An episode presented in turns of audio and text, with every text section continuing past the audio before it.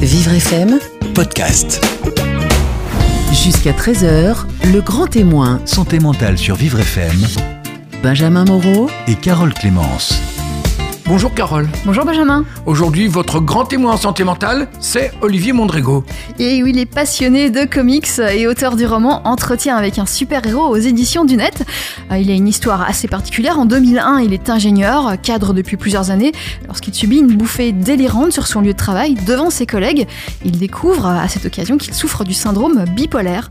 Euh, S'ensuit un parcours de soins de plusieurs années qu'il nous raconte euh, tout au long de cette heure. Et pour l'information, il sort tout juste d'un stage au sein du Media Lab, le centre de remobilisation professionnelle de la radio Vivre FM. Le parcours d'Olivier Mondrego, c'est jusqu'à 13h sur Vivre FM avec vous Carole Clémence.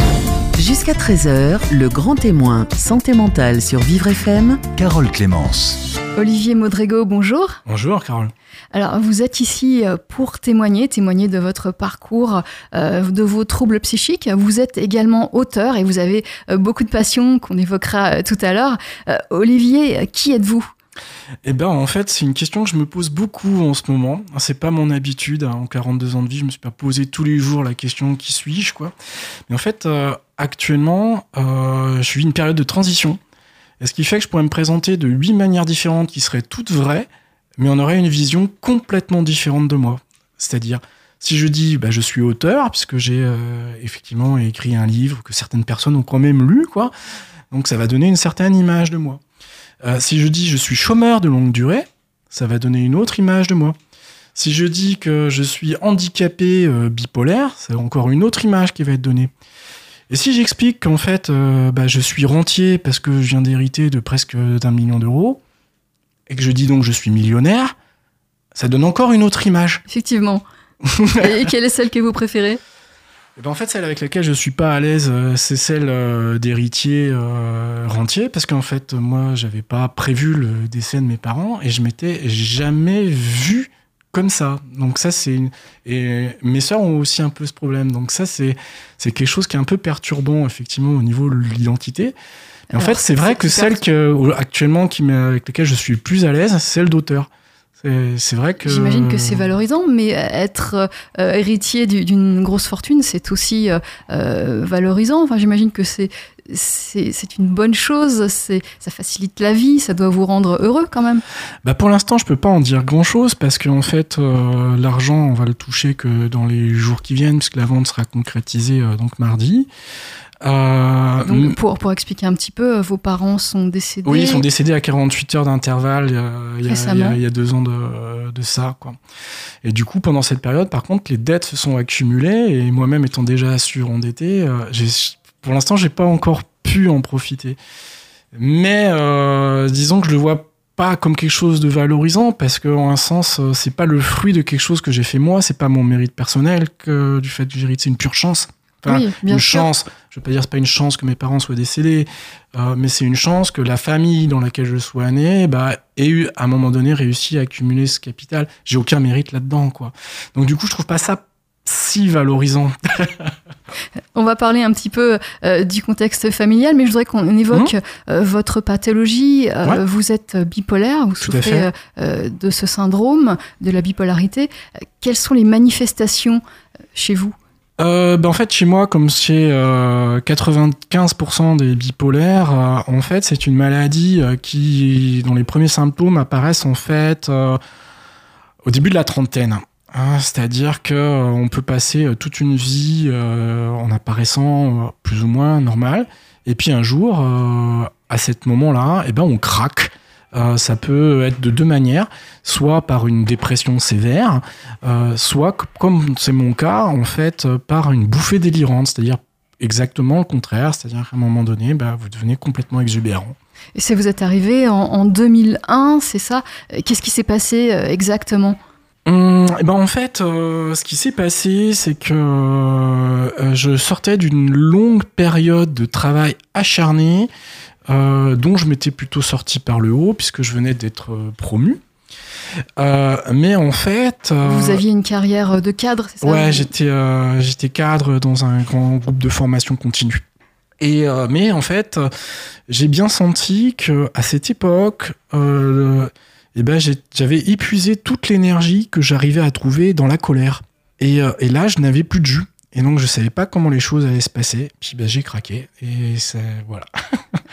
Comment ça s'est passé? Vous étiez euh, sur votre euh, lieu de Eh travail ben, en fait, à l'époque, j'étais auditeur. hein, donc, euh, je visitais un centre de formation dont il fallait que je rende un rapport à la fin de la journée sur la qualité du travail.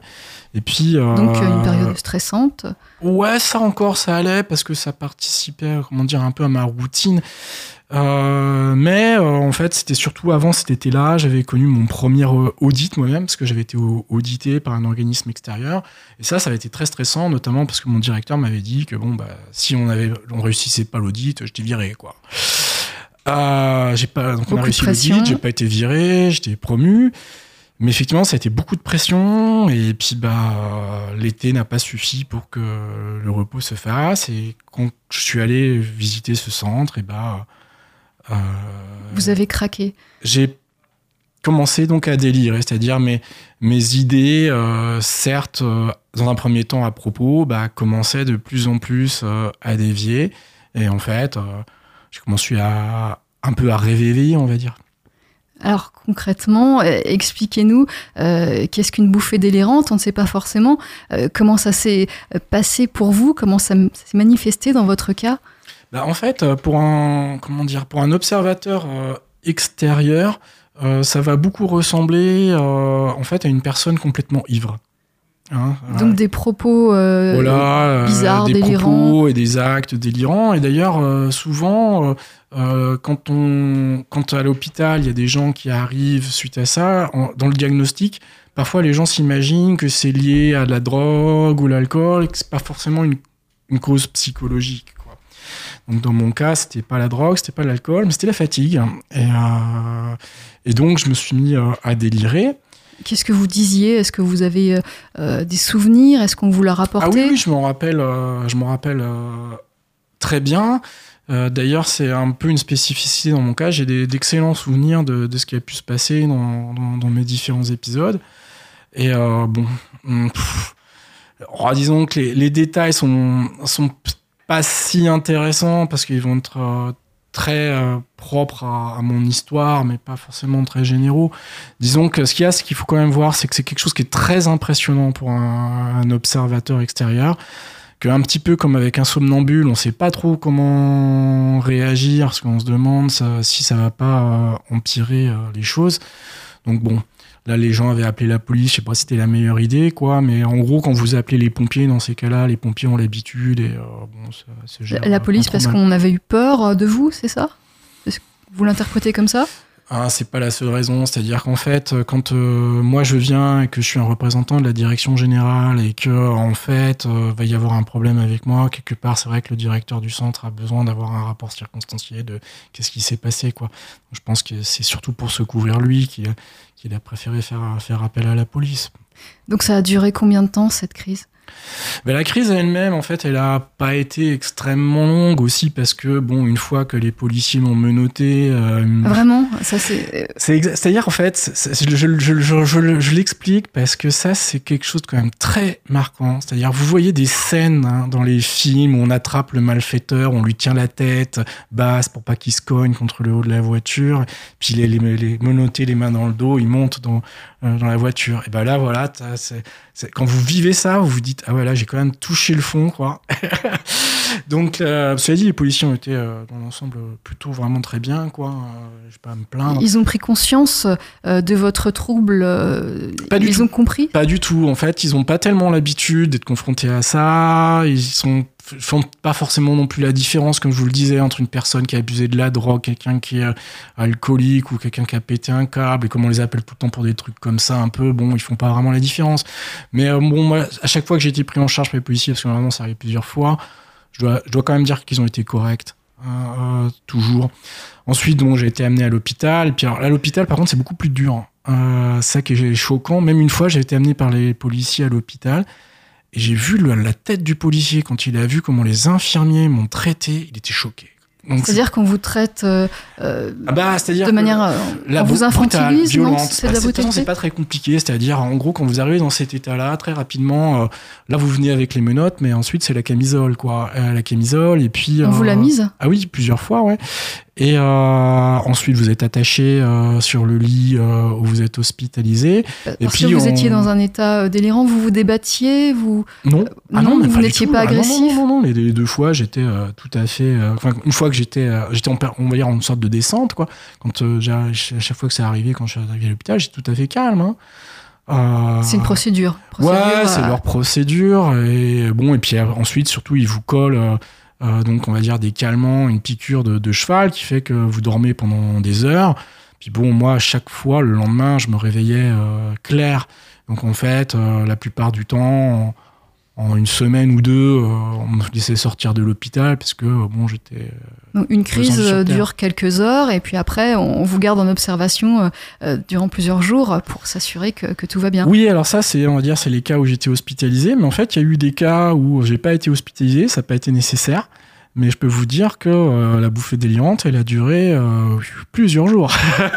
D'ac- Donc il faut vraiment euh, consulter dans ces cas-là. Si on est un, un proche d'une personne qui fait une bouffée délirante, il faut absolument que, que la personne se fasse suivre, soit traitée pour que la, la bouffée ne dure pas plusieurs jours et, et- et ne mette pas en danger la Bah, personne. disons typiquement là, moi actuellement ça va. En ce qui me concerne, les choses sont assez simples parce qu'en fait il y a, y, a, y, a, y a une molécule hein, que voilà, j'en prends deux cachets et puis Vous avez ça un me fait retomber tout de suite quoi. Euh, déjà, en fait, au tout début, euh, il y avait déjà une molécule qui, qui était euh, radicale, c'est une, qui est assez connue, qui s'appelle le tertian. Le souci, c'est qu'une fois, j'ai pris du tertian et en fait, j'ai failli en mourir euh, parce qu'en gros, je m'endormais, mais sauf que je respirais plus. Donc j'allais, et je voyais bien que j'allais étouffer dans, dans mon sommeil. Donc euh, j'ai arrêté le tertian, mais on a trouvé une autre molécule qui marche très bien. Aujourd'hui, vous avez un traitement, euh, vous êtes stabilisé, vous n'avez plus euh, de risque d'avoir de, de nouvelles bouffées? Alors malheureusement, c'est une maladie où on peut jamais éliminer le risque. Voilà, tout à l'heure, je croisais une de mes voisines qui me demandait un peu ma santé. Et je disais, bah, voyez, ce qui est quand même un peu triste, c'est que quelque part, j'ai bien envie de vous dire que ça va mieux, parce que tous les gens qui sont autour de moi, dont médecin thérapeute, euh, trouvent que euh, j'évolue positivement. Mais sauf que cette maladie-là, moi, il j'ai traversé des périodes pendant cinq ans où il y a eu aucun problème, et puis poum, d'un coup, ça a recommencé.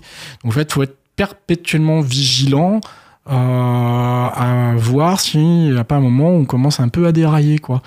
Mais bon, là, on a trouvé des, des indices. C'est-à-dire qu'au début, moi, ce qui a été très gênant dans les dix premières années de ma pathologie, de 2001 à 2009, c'est qu'en fait, je ne voyais pas le moment euh, où je passais d'un état où j'étais encore dans une pensée qui était saine à une pensée qui était complètement délirante. Ça- quand, quand vous avez des idées qui sont complètement abracadabrantes, après coup, vous vous dites, mais c'était n'importe quoi. Mais sauf qu'au moment, bah, il n'y a rien qui vous dit que là, ça commence à pas aller, quoi. Et j'ai fini par trouver euh, un premier indice qui a bien fonctionné. Et puis maintenant, j'en ai plusieurs. Et du coup, euh, euh, quand je commence à sentir que je commence à déraper, bah, c'est simple. Je prends donc euh, ma, molécule là qui me m'endort pendant euh, pendant des heures. Et puis après, je me réveille, je suis clair. Et il y a pas donc du coup pas trop de soucis. Mais il faut quand même rester vigilant parce qu'on discutait avec mon médecin encore récemment. Il m'a dit le souci avec vous, c'est qu'il suffit d'une nuit blanche pour que vous soyez en danger quoi. Donc et moi des nuits blanches, je vais vous dire, j'ai traversé une période de 5 années où je dormais 4 heures par semaine. Alors euh, pour moi faire une nuit blanche, ça me paraît pas un truc euh, extraordinaire. Mais, Mais mais on- aujourd'hui, vous faites euh, beaucoup plus attention. Euh, restez avec nous, Olivier, sur Vivre FM pour continuer à témoigner euh, de ce que vous vivez, de ce que vous avez vécu. Euh, on continue à en parler sur Vivre FM. Jusqu'à 13h, le grand témoin, Santé mentale sur Vivre FM. Carole Clémence. Olivier, vous êtes notre grand témoin aujourd'hui sur Vivre FM. Vous nous parlez de la vie que vous parvenez à mener malgré les souffrances psychiques, malgré la bipolarité. Alors, vous nous avez décrit euh, l'une de vos bouffées délirantes. Vous en avez eu à peu près à 8 à, à 10 dans votre vie. Euh, C'est ce qui est marquant euh, dans votre bipolarité. Vous, ressentez également les, émotions plus fort que, d'autres personnes. Oui, alors en fait, un peu comme tous les êtres humains, je suis pas télépathe ni empathe, hein, c'est pour les émotions. Donc je ne sais pas comment les autres gens vivent les choses. Donc pendant très longtemps, j'ai pas perçu ou compris que mes réactions émotionnelles étaient euh, vraiment hors normes. Et c'est euh, très très tard que j'ai fini par euh, réaliser que c'était pas juste que j'étais un peu plus émotif ou passionné que la normale. C'est qu'en fait, effectivement, comme beaucoup de bipolaires, j'ai donc soit une déformation de l'hypophyse, soit l'hypophyse qui génère trop de neurotransmetteurs. Donc du coup, non seulement en fait les émotions que je ressens, c'est pas un rapport de 1 à 2, c'est un rapport de 1 à 10. Il faut se mettre ça dans la, dans la tête pour bien comprendre. Mais en plus, et c'est ça On vous fait une remarque désagréable, vous le prenez dix fois plus mal que quelqu'un d'autre? Ça va être un peu ça, mais aussi surtout le pire, c'est ça que j'explique, euh, c'est expliquer aux gens, qui pour nous, n- nous pas, on, on se rend pas compte que c'est pas normal. C'est qu'en fait, vous allez ressentir des émotions pour tout et rien, absolument tout et rien. Ah, vous sortez dehors, oh il fait pas beau aujourd'hui, ouh, ah vous descendez dans le métro, ah mon ticket passe pas, c'est déjà un drame. Et, et quand vous approchez euh, du truc pour passer le ticket de métro, c'est déjà, ah, est-ce que mon ticket de métro va passer aujourd'hui? Et donc, un truc qui est sûr, c'est quand vous êtes bipolaire, vous vous ennuyez jamais. hein. Alors là, euh, tout euh, est un truc fantastique. Et donc, euh, Même avec un traitement, vous ressentez toujours, vous avez toujours cette hypersensibilité, ce trop plein d'émotions. alors en fait, le souci, c'est-à-dire actuellement, heureusement, je suis sur des doses minimales de, de mon traitement parce que bon, on a réussi un peu à faire rentrer le diable dans la boîte, quoi. Le problème, c'est que quand j'ai été sur des doses qui étaient plus importantes, euh, vous êtes dans un état second, un peu groggy, euh, et euh, comme dans un peu un petit nuage de, coton. Et sauf qu'en fait, au bout d'un certain moment, vous avez l'impression de vivre comme un zombie. Et c'est insupportable. En fait, aussi parce que, bah, quelque part, vous êtes constitué, vous, pour ressentir des émotions plus fortes. Et quand en fait, vous ne les vivez plus, bah, vous êtes plus vous-même et vous vivez pas votre vie, quoi. Donc vous préférez euh, subir un, un trop plein d'émotions plutôt que de, de vivre euh, comme, un, comme un zombie, comme vous le dites, Oui. euh, sans, sans ressentir vraiment les émotions, sans, sans vraiment vivre, on, on peut dire ça? Ah bah moi, il y a, y a y a des périodes de ma vie où j'étais sous très fort traitement. J'ai aucun souvenir. À l'époque, bien sûr, hein, je ne terminais pas toutes mes journées en me souvenant pas ce que j'ai fait de la journée. quoi. Mais si je reviens en arrière maintenant, j'essaie de me dire, euh, par exemple en 2001, ou non, en 2001, j'avais déjà un repère, mais euh, 2004, qu'est-ce que j'ai fait? Je suis pas capable de vous dire, parce que j'étais sous traitement. quoi. Et euh, notamment, mes amis me disaient, euh, ce qui est terrible, c'est que là, quand on te voit, mais en fait, tu ne parles pas. quoi. Pas dans ton état normal. quoi. Donc euh, non, je préfère Et vous êtes plutôt quelqu'un de- que pas vivre en fait. Vous quoi. êtes quelqu'un de passionné, vous avez beaucoup de passion, euh, la création, vous êtes, vous êtes un artiste, vous, vous créez euh, de la littérature, vous avez, euh, vous avez écrit un livre euh, il y a 4 ans, il y a 3 ans, euh, en 2014, Entretien avec un super-héros. Donc vous êtes, vous êtes un artiste, vous êtes euh, un auteur et vous aimez créer, vous aimez euh, les émotions. Est-ce que ce livre était partiellement ou totalement autobiographique? Alors, euh, il est en partie autobiographique. Et en fait, dans cette histoire, comme je voulais aussi faire percevoir quelque chose de l'état mental d'une personne avec ma maladie, j'ai introduit un doute sur la réalité. Donc en fait, il y a trois fils d'histoire qui se produisent euh, concurremment. Mais c'est pas précisé clairement. Est-ce que ça se passe dans le même univers? Est-ce que c'est imaginaire? Est-ce que c'est réel? Voilà, Donc c'est un, roman, il y a du suspense? un peu. Euh, surtout qu'en fait, euh, au départ, euh, c'est prévu euh, pour être un feuilleton. Un, un peu sans fin, comme mes- les comic books euh, que, que je peux lire. Euh, et donc là, euh, donc il y a 144 pages du tome 1 qui sont sorties. Et il y a euh, 300 pages des prochains tomes qui sont écrits, mais il faut les si mettre si en on ordre. peut euh, euh, décrire un petit peu ce livre en, en- en deux phrases pour, pour expliquer, pour donner envie aux gens peut-être de le lire. Mhm. En fait, c'est assez simple. Euh, à la base, euh, les entretiens avec un super-héros, euh, de qui s'agit-il? Bah, C'est pas moi. hein. Moi, je suis pas un super-héros. Euh, moi, voilà, en 2013, euh, je suis une personne surendettée, malade et avec des fortes pulsions suicidaires. Donc, ça va pas du tout. Et donc, bah, il y a un super-héros qui vient pour m'assister. hein. donc, c'est Donna. Euh, elle existe Une dans certains comic books, mais bon, elle est pas libre de droit, donc euh, je peux pas euh, vraiment euh, dire son nom, mais les fans reconnaîtront. Donc elle vient à ma, mon rescousse et à travers des entretiens, elle essaye de me donner des conseils pour que je redresse la barre. Et alors, le personnage est-il réel ou imaginaire? Bah ça, il y a un doute dans l'histoire. Mais par contre, ce qui est vrai, c'est que depuis que j'ai commencé à écrire, et bah euh, ouais, les choses ont progressé dans ma vie, donc ça a quand même eu un effet positif. hein. C'est-à-dire que ça a progressé, euh, euh, votre pathologie euh, vous affecte moins. C'est vraiment un effet aussi puissant que ça? Bah disons qu'en fait, le bipolaire alterne entre des phases d'es- de- d'exaltation et de désespoir. Et les deux sont dramatiques. C'est-à-dire que l'exaltation qui, est- qui est mieux vécue, bah, vous mène quand même dans le mur. Quoi. Euh, donc au bout d'un moment, en plus, le fait de ce phénomène cyclique où on s'en ressort pas, c'est quand sur le long terme, c'est très déprimant. On voit pas le bout. Euh, donc en fait, le problème, c'est entre l'espoir et le désespoir, hein, et sortir du désespoir. Et donc bah là, euh, ça m'a réellement aidé à sortir de cet état d'esprit-là. Quoi. C'était votre premier livre et aujourd'hui vous êtes en train de- d'écrire le deuxième, le deuxième tome. Ouais, alors en fait, Ah, ça se euh, passe comment? Que- j'ai même écrit certains chapitres de ce qui devra être le tome 4, quoi. Oui, vous, vous avancez beaucoup là. Bah oui, parce qu'en fait, euh, comment euh, les choses se, se sont débloquées à partir du moment où j'ai où j'ai compris quelle serait la fin du tome 2 et du tome 3. Du coup, les autres intrigues ont commencé à progresser. Donc j'étais très pris dans ma vie personnelle ces, ces derniers temps, donc j'étais obligé de me dire j'écris plus trop parce que sinon euh, je vais pas faire avancer d'autres problématiques. Mais là, euh, ouais, c'est plus qu'une question de moi pour que le tome 2 sorte. si on peut expliquer un petit peu vo- votre vie. Euh, actuellement, vous êtes en recherche d'emploi. Euh, vous avez vous avez eu des, des changements très récents. Vous avez fait un, un stage tout récemment. Est-ce qu'on peut en parler un petit peu? Oui, tout à fait. ouais. Donc, ben, les deux tournants principaux, euh, enfin, même si je pense que euh, euh, l'écriture et la publication du roman a été un tournant hein, très important au cours des dernières, années. La première, ça a été de décider de me faire reconnaître comme adulte handicapé qui, euh, contrairement à ce que certains pourraient s'imaginer, ah oui, ah là, c'est facile de vivre d'aide, d'allocation, nanani, nanana.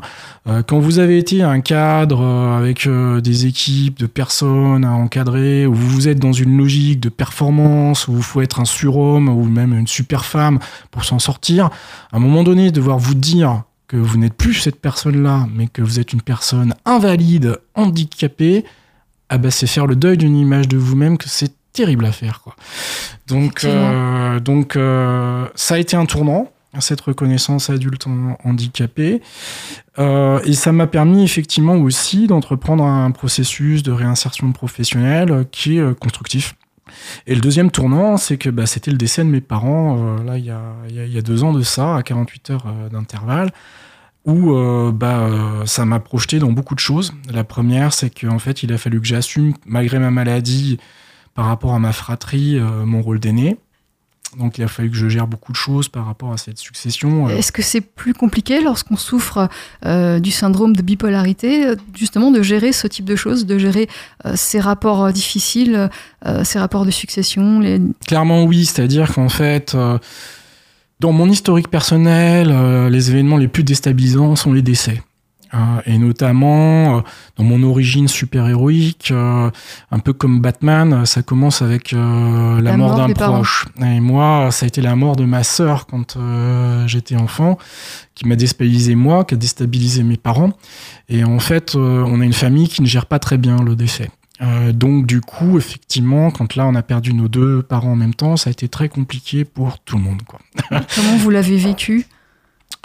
Eh bien moi plutôt bien, plutôt bien parce que euh, contrairement à mes sœurs, du fait de ma propre pathologie, il avait fallu que je travaille sur la question du décès longtemps, notamment au travers mes 12 ans de, psychanalyse. Et donc finalement, j'étais quand même plus prêt désormais à assumer ça. Vous êtes en train de, de surmonter euh, cette succession après le décès de, de vos parents. Euh, vous avez aussi entamé une, une remobilisation justement pour rentrer euh, à nouveau dans, dans le monde du travail. Est-ce qu'on peut en parler également? Vous avez Oui, fait, un, fait, un ouais. stage de remobilisation? Oui, oui, oui. Donc effectivement, là, je suis venu à, à deux stages. euh, L'un euh, donc au centre Chino, qui était un, un stage de, de remobilisation professionnelle, et puis un autre ici à la radio Vivre FM, qui là, par contre, était euh, plus axé sur euh, le travail de, de journalisme. Que vous ne connaissiez pas auparavant? Eh ben, disons, la radio, je connaissais un petit peu, euh, mais pas euh, le travail à l'intérieur d'une rédaction avec un certain suivi euh, de l'actualité, comme j'ai pu le voir ici. Et, et d'ailleurs, une des parties que j'ai le plus appréciée, c'était la rédaction des, des petites brèves écrites euh, parce que ça m'a fait travailler euh, mon écriture, euh, la question de synthèse vis-à-vis de, du, du, nouveauté. J'ai j'ai bien apprécié le, le travail que Ça, j'ai fait ça ici. vous a aidé? Ça m'a sûrement aidé. Par contre, euh, ce qui a été très ennuyeux pour moi, c'est de me rendre compte qu'en fait, euh, bah là, clairement, j'étais pas capable de gérer en parallèle euh, cette mission-là à mi-temps, une recherche d'emploi et la gestion de, la fin de la, la succession de, de mes parents. Oui, Et- mais qui, qui pourrait? C'est ouais, énorme. oui, c'est vrai que ma sœur aînée a un peu tendance à le dire. Elle m'a dit, mais c'est un miracle qu'aucun d'entre nous n'ait pété les plombs à travers cet épisode, notamment euh, toi, quoi. Ouais, mais par bon, ça c'est peut-être chouette, mais par contre, moi, quand même, je me rends compte. Vous attendez que- beaucoup de vous quand même. Ah, toujours. Mes parents, euh, c'est des gens euh, pour qui euh, rien n'était jamais assez bien. Vous reveniez avec un 18 et vous disiez, vous auriez pu avoir 20. Voilà, donc, euh, donc voilà, ça, effectivement, je ne suis jamais satisfait vraiment de moi-même. Ça m'arrive de temps en temps dans les moments d'égarement, mais j'ai toujours effectivement un regard trop critique sur moi, c'est vrai. Euh, on va continuer à parler, euh, Olivier Modrego, euh, de votre, de votre expérience de vie, euh, de votre parcours. On parlera peut-être encore un petit peu euh, de votre écriture, puisque vous êtes en train de- d'achever euh, votre deuxième roman, euh, juste après, euh, juste après une petite pause musicale. Jusqu'à 13h, le grand témoin, Santé mentale sur Vivre FM. Carole Clémence. Olivier Modrego, merci d'être venu témoigner. Merci de témoigner sur votre parcours de vie. Euh, Merci de m'écouter. Merci en tout cas, c'est très intéressant. On continue à, parler. Euh, Roten, vous me parliez de, des difficultés professionnelles que, vous avez eues euh, suite à, vos, bouffées délirantes, puisque vous, en avez eu deux euh, sur vos, lieux de travail. Ça a compliqué les choses euh, par la suite euh, dans votre carrière. Ça a été compliqué pour vous de, trouver du travail, de vous faire embaucher par la suite. Oui, alors, euh, donc comme je l'expliquais, en fait, euh, euh, suite à ma première bouffée délirante, ça a été quelque chose de très compliqué à gérer, puisque je venais juste d'être promu à un poste à la direction générale, donc il y avait une perte de crédibilité qui était terrible. Et par rapport à ça, même si j'ai eu des soucis ensuite dans cette entreprise, je trouve quand même que par rapport à la gestion de ma maladie, ils ont été très tolérants, très corrects. Et la preuve de ça, c'est que 3 septembre 2001, j'avais ma bouffée délirante. 3 septembre 2002, je faisais ma première réunion en tant que euh, coordinateur national qualité. Donc j'ai quand même été promu dans l'année alors qu'il y avait eu ça. Alors là, ça s'était bien passé. Euh, les autres, euh, vos, vos collègues, euh, comment prenaient-ils la chose? Comment prenaient-ils euh, votre maladie? Est-ce que ils étaient tolérants? Ah ouais, eh ben, ça me rappelle des souvenirs quand j'ai parlé de ça. Visiblement. Ouais, en fait, c'est une très grande leçon de vie parce que vous voyez tout le monde autour de vous se métamorphoser. Aussi bien euh, vos collègues euh, que parmi vos amis ou même des membres de votre famille. Euh, des gens avec qui vous avez des relations très proches et très positives pendant des années, d'un seul coup, ils se comportent d'une manière que vous ne comprenez pas. Et à l'inverse, des gens pour lesquels vous n'aviez pas eu forcément de considération, et ben là, en fait, ils se révèlent et ils vont être des supports extraordinaires. Donc ça, ça m'a effectivement appris quand même quelque chose sur la nature humaine. Et les premières années euh, après cet incident, euh, la, plus grande difficulté, c'est que comme tout le monde était au courant de ça et que ça avait fait beaucoup jaser, euh, c'était comment faire passer le fait que je pouvais coordonner un processus national d'une assez grosse boîte, tout en étant susceptible de me retrouver dans un hôpital psychiatrique euh, sous le coup d'un délire à un peu n'importe quel moment quoi. Même si ça vous arrivait, euh, si c'était, ça vous est arrivé que 8, 8 fois à peu près dans, dans votre vie, c'est peu, mais il y avait toujours euh, cette crainte de votre entourage. Bah disons qu'au début, euh, la crainte c'était surtout effectivement est-ce, quand est-ce que ça pourrait se reproduire, et puis ça s'est reproduit, mais euh, il s'avérait que comment 99% du temps, je faisais mon travail efficacement, et puis quelques semaines, une fois par année, ou deux fois, une fois tous les deux ans, bah effectivement, j'étais plus là, quoi. Bon, le tout dans le tout, pendant dix ans, je suis resté dans cette boîte, j'ai été promu euh, régulièrement. Et, et puis après, on enchaîne. Euh, Est-ce que vous avez réussi à trouver du travail dans, dans le même domaine? Alors c'est là où ça a été euh, le plus compliqué pour euh, en fait une combinaison de, choses quoi. C'est-à-dire une seule de ces causes aurait pu faire que j'aurais eu des soucis, mais il y en a qui se sont accumulés, donc j'ai aussi joué de malchance quoi. Euh, déjà en fait j'ai été 10 ans responsable qualité, mais mon diplôme c'est pas ingénieur qualité, je suis ingénieur informatique. Donc en France, euh, ah bah non, euh, c'est pas le bon diplôme. Vous avez été 10 ans responsable qualité, mais vous n'avez pas le bac plus 5 qualité. Ah bah vous devez pas être compétent pour être responsable qualité. Ça, ça n'a rien à voir avec la maladie. Ça a à voir avec. C'était pas euh, une excuse, c'était. Ah, c'était simplement, on vous répond même pas. Quoi. Donc du coup, j'ai fait une comment une reconversion professionnelle, enfin surtout pour faire valider mes acquis. Quoi. Je fais un master spécialisé supply chain management, du coup pour chercher dans mon autre compétence qui était euh, la logistique. Quoi. Puis là, bah, j'ai pas eu trop de bol puisque lors de mon stage, eh ben, j'ai eu une nouvelle bouffée délirante. On voulait m'embaucher, mais finalement, je j'avais bien convaincu qu'on avait bien besoin de quelqu'un pour le- la fonction, mais du coup, euh, on était convaincu que ça, ça devait pas être moi. Quoi. Euh, Et aujourd'hui, aujourd'hui, euh, vous êtes sans emploi, mais vous cherchez euh, un travail dans, dans quel domaine? Bah alors en fait là le, projet que j'avais le plus à cœur c'était en fait de faire de devenir enseignant chercheur hein, soit en sciences de la gestion soit en sciences humaines puisqu'à la base j'ai une maîtrise d'économie hein, je crois qu'on dit un master de recherche aujourd'hui je suis pas tout fait sûr bien mais en fait malheureusement euh, à travers l'expérience du stage je me suis rendu compte que je, n'arrive pas à tenir au-delà d'un rythme de temps partiel un temps plein ou un plus que temps plein euh, j'arrive pas à le faire. Et du coup je crois que c'est un projet qu'il va falloir que, je retoque pour quelque chose de, moins ambitieux mais de plus vivable. Euh, je pense que je vais faire de la formation bureautique euh, en indépendant puisque que j'ai j'ai toujours cette compétence là elle est assez recherchée. Sera pas forcément payé aussi bien ce que j'ai pu l'être mais ça me permettra de gagner 3 francs 6 sous et puis de transmettre un petit peu de mes connaissances. Euh, Aujourd'hui, euh, euh, médicalement parlant, vous êtes, vous vous sentez comment? Vous vous sentez bien? Ah, ben en fait, avant le médical, c'est- c'est-à-dire, euh, quand on me demande de comment ça va, je dis, ben en fait, il y a trois éléments dans comment ça va. Hein, Il y a le, on va dire la santé hein, euh, médicale, il y a le moral, euh, et puis après, euh, il y a les conditions matérielles. hein, c'est-à-dire, euh, bon, bah, comme euh, quand vous êtes comme moi. euh, au revenu minimum d'insertion euh, pendant plusieurs années et qu'en fait ça signifie concrètement que vous faites qu'un repas par jour parce que vous n'avez pas les moyens de plus, euh, au bout d'un moment ça devient difficile quoi. Euh, donc moi actuellement bah, on dira que tous les marqueurs, indicateurs sont plutôt euh, en situation de croissance. Mais malgré tout, du fait de ma condition, en fait, quand euh, je commence à être enthousiaste, il faut que je fasse attention à ne pas m'emporter, donc il faut que je redouble de, de prudence. Donc pour moi, même quand les choses tournent bien, c'est des moments où il faut que je fasse attention, que je ne dérape pas. Est-ce que vous n'avez pas euh, justement le, défaut de, de, mettre du pessimisme euh, dans votre vie justement pour, pour contrer ces phases d'euphorie?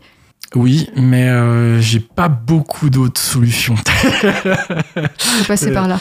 Ouais, euh, disons qu'il y a quelques temps, euh, mon médecin traitant m'a fait exactement la même remarque. Hein, et il m'a dit, bah écoutez, je pense que maintenant vous pouvez être plus ambitieux dans votre projet, être moins prudent. Dit de toute façon, c'est clair que chez les, les bipolaires, j'ai que deux types de patients, ceux qui suivent pas du tout leur traitement et ceux qui au contraire sont très très très très, très stricts euh, dessus, bah, parce qu'on a C'est ce peur que vous. Retrouver de nouveau à l'hôpital, quoi.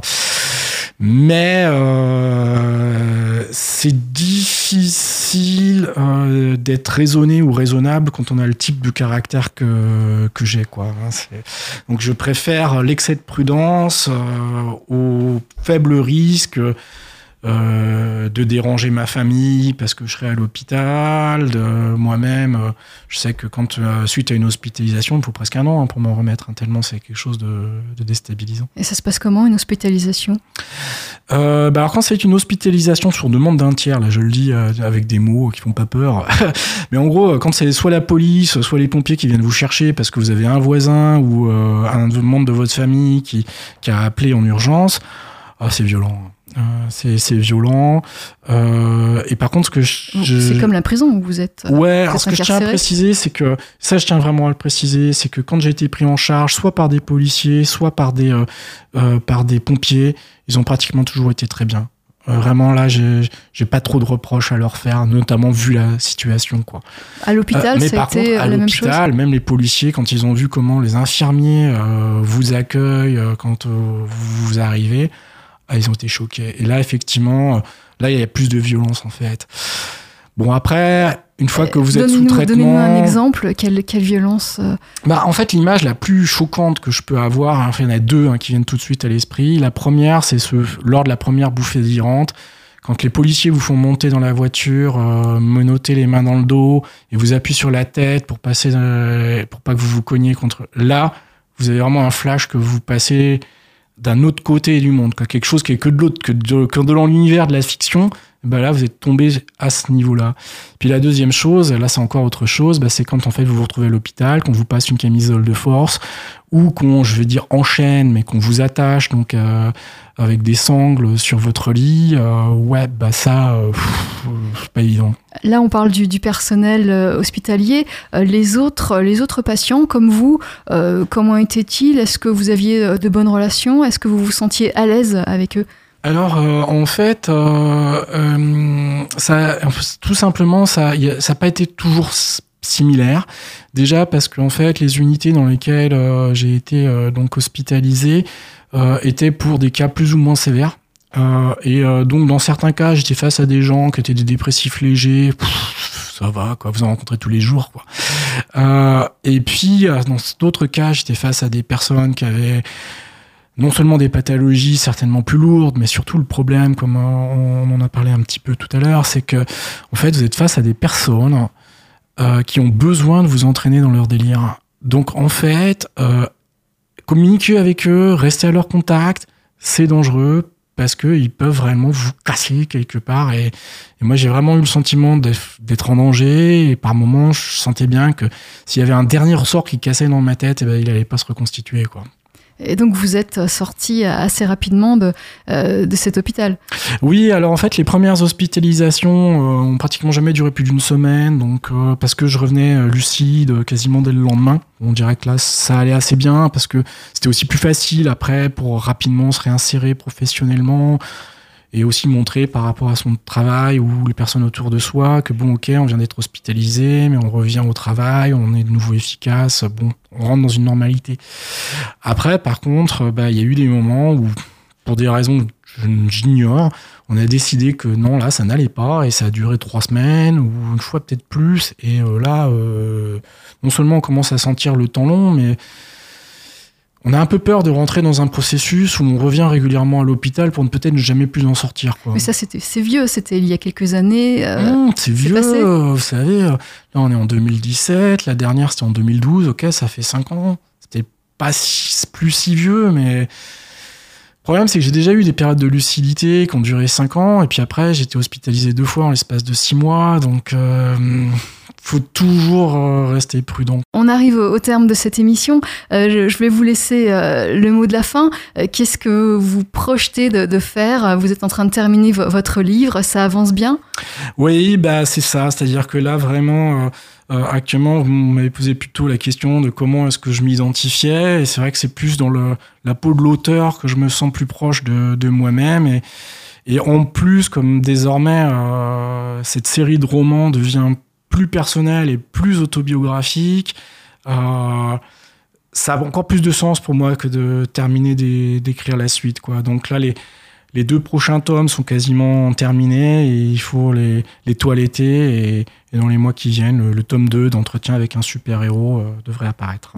Merci, merci Olivier. Vous reviendrez nous, nous parler des futurs tomes. En tout cas, merci d'être venu témoigner sur l'antenne de Vivre FM. Vous étiez le grand témoin aujourd'hui. Au revoir. Vivre